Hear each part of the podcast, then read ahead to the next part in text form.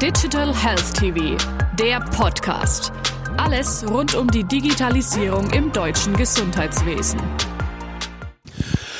Frank Böhme, Gründer und Geschäftsführer der Scanix GmbH. Herzlich willkommen, Herr Böhme. Vielen Dank, dass ich da sein darf. Gerne, Herr Böhme.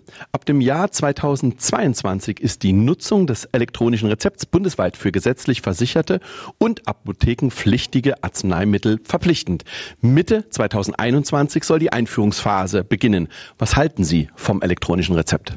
Also ich halte die Einführung für überfällig und äh, steckt da sehr viel Potenzial drin. Das elektronische Rezept soll Vorteile für Patienten, Ärzte und Apotheken in gleicher Weise bieten.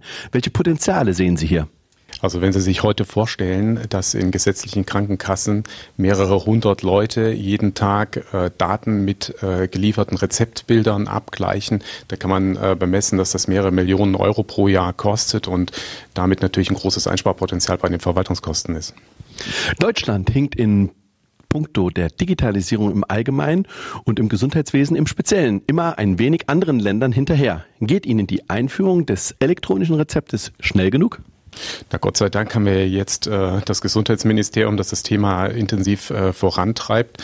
Äh, gleichwohl ist es natürlich so, dass man jetzt schauen muss, äh, dass sich der Prozess nicht jahrelang hinzieht und man gleich die nächsten Themen für Physiotherapeuten, äh, für Fahrdienste oder auch für einen Optiker direkt umsetzt. Was sind aus Ihrer Sicht die nächsten Schritte im Projekt des elektronischen Rezeptes? Genau, also das ist das eben, was ich angesprochen habe. Ich glaube, es ist äh, tatsächlich wichtig, äh, dass man jetzt sich nicht ausruht äh, auf dem, auf den Initiativen, die man jetzt angestoßen hat, sondern dass der Gesetzgeber direkt dranbleibt oder auch die Gematik und guckt, dass man das auf andere Leistungsbereiche ausdehnt. Das halte ich für den elementaren nächsten Schritt. Wir haben immer wieder auch ähm, Fragen von Leistungserbringern, gerade Sanitätshäusern, die sagen, hey, man hat uns vergessen äh, beim Thema elektronischen Rezept und da ist gleichwohl eine riesige Formularflut, äh, um es mal so zu sagen.